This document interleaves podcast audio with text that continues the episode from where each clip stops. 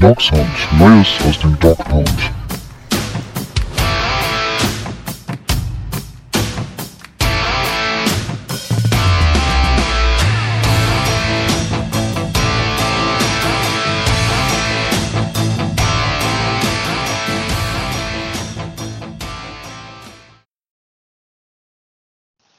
Herzlich willkommen zu einer neuen Folge Dog Sound. Es ist der NFL Draft. Es ist 3.19 Uhr am 24. April 2020. Arne, ich kann dir sagen, guten Morgen und ja, zu unserer kleinen Mini-Draft-Coverage und Instant Reaction. Äh, herzlich willkommen. Ja, genau. Also heute ja ganz überraschenderweise nicht äh, aus den Thomas Nowak Studios, sondern nach Vorbild von äh, Cliff Kingsbury. Ich vom Sofa. Ich weiß gar nicht, wo du bist, aber. Auch Sofa. Äh, also wir sind da äh, von den Cardinals geprägt und wir sind gerade on the clock. Ne? Der Jaguars Pick ist in. Wir wissen noch nicht, was es ist. Ja, Mike, was ist dein Fazit bisher? Ähm, ich war nach dem Giants-Pick, die Andrew Thomas ähm, mit Nummer 4 genommen haben, kurz, ja, etwas äh, ja, mit Angst erfüllt, kann man fast sagen. Denn das war ein bisschen der Spieler, auf den ich äh, natürlich geschielt hatte. Das war schade dass äh, mit den Giants quasi der erste Offensive Tackle runterging. Die ersten drei Picks waren ja sehr unspektakulär, fast wie erwartet. Auch, dass die ähm, Dolphins dann Tanking for Tour wie erwartet durchgezogen haben. Aber jetzt die letzten Picks machen Mut, denn, äh, Arne, es sind noch zwei richtig gute Offensive Tackle auf dem Board.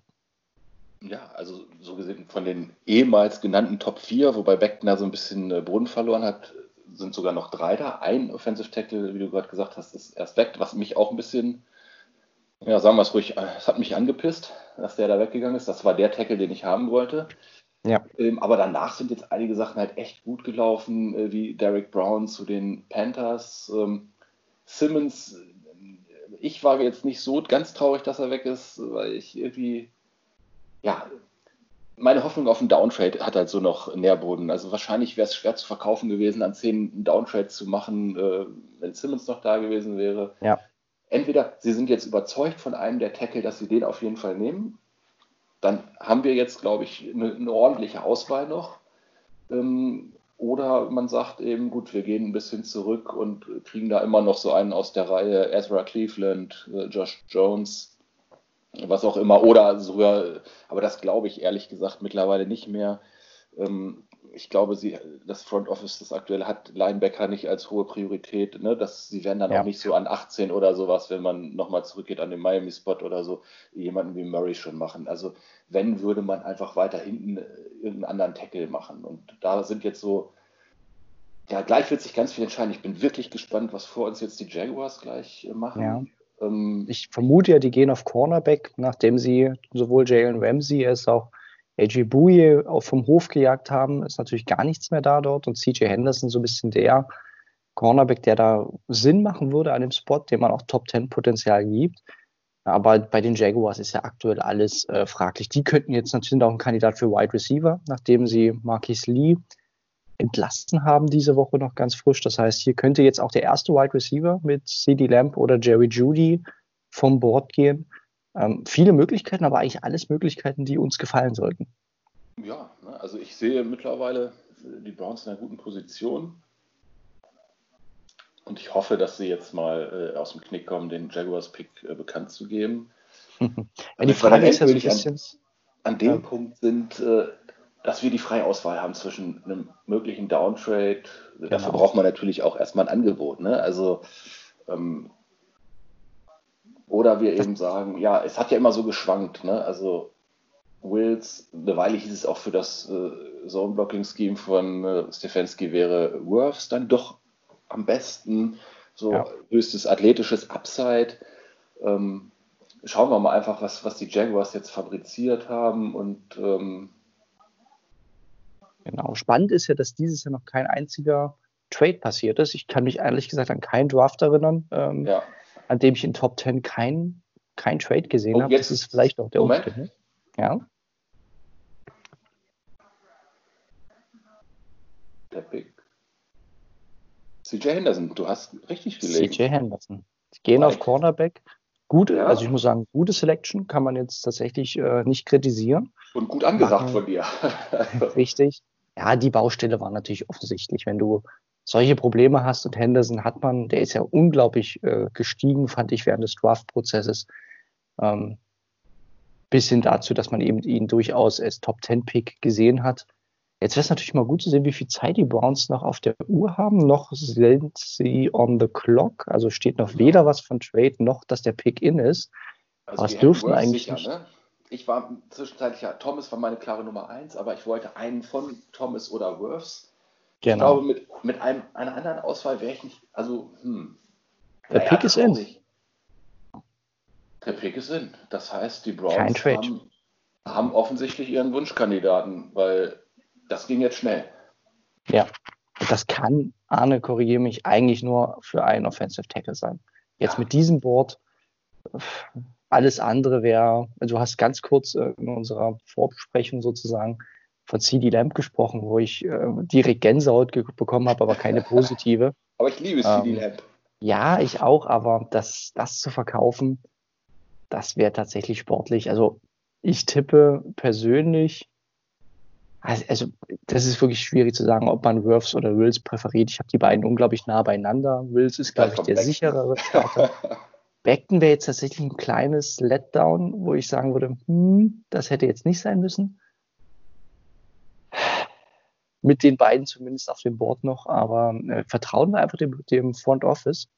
Schauen, was die Evaluation rausgebracht hat. Das zeigt natürlich auch viel, was das Team jetzt äh, wo die Richtung dahin geht. Und wie gesagt, Arne macht dann gleich den Fernseher natürlich laut, wenn Roger Goodell ansagt, sodass wir da ein bisschen mithören können. Aber Ezra Cleveland scheint damit raus zu sein, ne? Ah, an 10, das, das wäre jetzt tatsächlich ein bisschen haarsträubend mit den Leuten auf dem Board. Oder kommt jetzt die Sensation, das, dass manche ja, ja. ja, auch als dritten äh, Offensive Tackle jemanden wie Josh Jones hatten, aber jetzt ist auch erst der zweite. Ne? Also es muss eigentlich ja, Worths oder Wills muss es doch jetzt eigentlich sein, auch nach der Combine. Ja. Mit dem, mit dem äh, positiven Test von Beckton. Ja. Das wäre, was ich, ich wäre tatsächlich überrascht, wenn Jedrick Wills am Ende eigentlich nur der dritte Tackle vom Board ist. Den hatten ja ganz viele oh, eigentlich mit rein. I'm so excited to help introduce the first round draft pick for my hometown Cleveland Browns. The wait is finally over. Thank you to the NFL for your support of St. Jude. While my journey with cancer has been hard, I cannot say enough about St. Jude. The doctors and staff are amazing, and they have taken such good care of me. And now back to you for the Browns pick. Go Browns! Go Browns.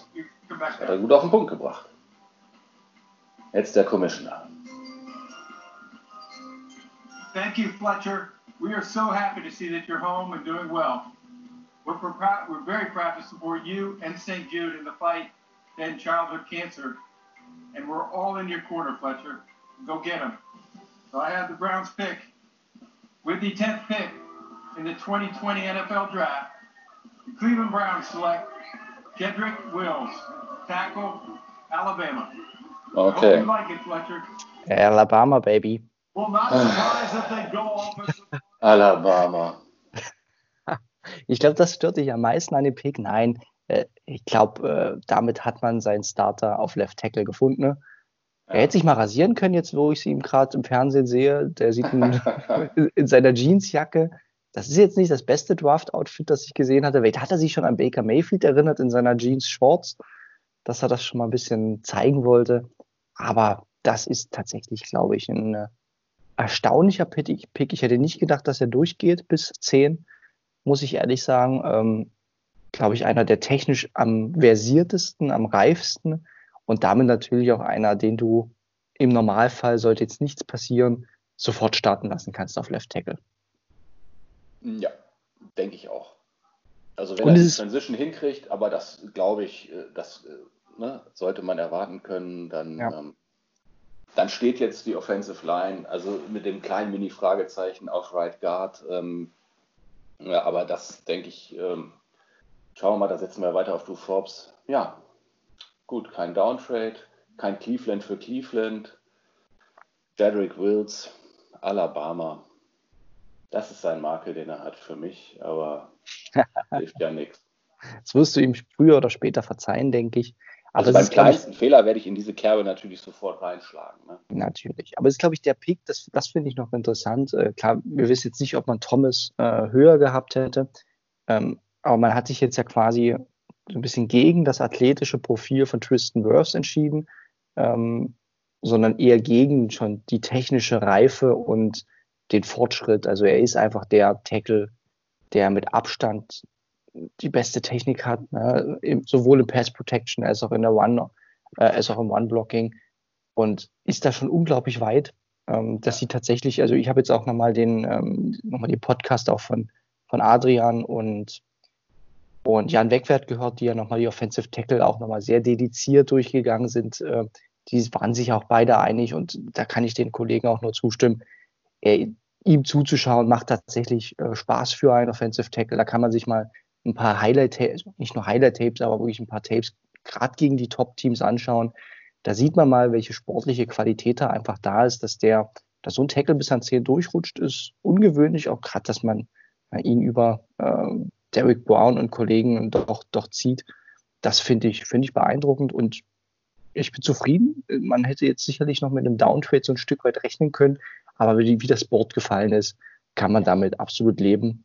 Und ich, ich äh, gebe ja immer auch auf, auf Dane viel. Dane hatte ihn halt auch an 1, ne? Also auf seinem ja. äh, Tackleboard. Und ähm, wenn ich jetzt PFF gerade nochmal lese, 929 Passblock-Snaps, ein Quarterback-Sack allowed. Also, ja. Ich denke, das, ja, da haben die Browns eine gute Entscheidung alt. getroffen, nicht nochmal runter zu traden und zu sagen, wir brauchen irgendwie einen Drittrunden-Pick und nehmen irgendwie einen, einen, den wir vielleicht entwickeln können, sondern sie haben da einfach ja es kann wirklich, was du gerade sagst, gut sein, dass er auch natürlich auf ihrem Board ganz oben war. Sie haben schnell den Pick gemacht, nicht über Downtrade nachgedacht. Vielleicht haben wir den bestmöglichen gekriegt. Ähm, von daher, das beruhigt mich auch so ein bisschen, dass äh, eben noch viele andere zur Auswahl standen, nur einer weg war. Dann werden sie ihn hochgehabt haben und dann ja. sollte eben, ja, unser Problem könnte hoffentlich jetzt auf Jahre da gelöst sein auf Left Tackle. Ja, und wie gesagt, was, was ich auch noch vielleicht mal, um, ähm, um auch die, die Experten so ein bisschen zu zitieren oder auch die Spieler, die gegen ihn gespielt haben. Er ist auch ein unglaublich spielintelligenter Typ, der Tape studiert, nicht nur, nicht nur mal ähm, anguckt, weil er es muss, sondern der tatsächlich ähm, auch von der Mentalität her, von der, von der Einstellung her fantastisch reinpasst. Und ein, um ein Zitat hier auch nochmal mitzubringen, dass die Spielintelligenz so ein bisschen unterstreicht. Josh Uche, den wir beide ja auch mögen, den Edge Rusher von, von Michigan, der hat mal gesagt, uh, there's no way beating him on the same move twice. Also du kannst ihn, wenn du ihn geschlagen hast, machst du das mit dem Move nur einmal, weil er dann vorbereitet ist auf dich. Und das ist auch so ein Zeichen von einem wirklich schon cleveren Spieler, ähm, der sehr weit ist, obwohl er erst 20 Jahre alt ist. Der wird erst im Mai 21, ähm, also noch brutal jung insgesamt. Und deswegen ein toller Pick, glaube ich. Ähm, athletisch nicht das allerbeste Profil. Ne? Da waren andere einen Ticken besser, aber trotzdem für einen Tackle immer noch richtig, richtig gut. Und dementsprechend äh, bin ich sehr happy. Arme nur knapp über 34, ne? aber immerhin. Ja, auch 312 Pfund sind nicht viel, muss man auch ja. sagen. Das ist jetzt, äh, 6,4 ist okay wiederum. Also der ist jetzt in diesen Profilen kein Monster, kein Überathlet und auch kein, hat nicht die Übermaße, aber er lebt halt, glaube ich, von, von seiner ja, Einstellung, von der, von der Mentalität und eben dieser exzellenten Technik. Plus er hat durchaus die Power, also er ist jetzt nicht so, dass er, dass er, dass es ihm an Power abgeht. Ähm, und diese Kombination sollte ihn mindestens mal zu einem sehr souveränen Starter machen lassen. Ich glaube, wir sind uns eigentlich, dass wahrscheinlich andere Spieler ein bisschen höheres Ceiling noch haben. Aber Souveränität auf Tackle äh, finde ich immer ein ganz wichtiges Szenario. Und hier hat man vielleicht den souveränsten Tackle am Ende ähm, der Klasse geholt. Also Tja, Arne, das war. wir können sehr zufrieden sein. Genau. Das auch wenn wir jemanden von Alabama gekriegt haben. Ja, Wilson ist glücklich, so, solange er noch da ist. So, der Jets-Pick ist auch in. Also, das heißt, aber die Browns haben das ja schon äh, gefinisht. Top 10 ohne Trade. Wer hätte das gedacht? Das ist tatsächlich so ein bisschen die große Überraschung. Gerade eigentlich in einem starken Draft mit einer okayen Quarterback-Klasse, mit einer starken Tackle-Klasse hat man einfach abgewartet. Ne? Wahrscheinlich doch den Umständen geschuldet, ein bisschen Unsicherheit, die mitschwingt. Bleibt man einfach sitzen und sitzt das Ganze aus. Das ist so ein bisschen die Überraschung. Ähm, mal gucken, aber welch geht der, der Trade-Zug ähm, erst richtig los jetzt in den weiteren Picks. Ich glaube aber, Arne, wir können das für heute tatsächlich, zumindest die Aufnahme jetzt, ähm, dann auch beenden, denn ich glaube nicht, die Browns werden nochmal in die erste Runde traden. Das würde mich sehr überraschen. Ja. Dementsprechend danke auch für deine erste Einschätzung und äh, ja, allen anderen kann man jetzt ja quasi noch, die, die nicht live während des Drafts zuschauen, äh, heute am Morgen beziehungsweise ähm, am, im Laufe des Tages unsere Eindrücke äh, haben wir versucht, so gut wie möglich zu vermitteln, auch wenn man, glaube ich, sprachlich merkt, dass es doch halb vier in der Nacht ist. Ähm, dementsprechend äh, mit einem etwas müden Eindruck, aber trotzdem Zufriedenheit nach dem Pick von Jedrick Wills. Go Browns! Go Browns!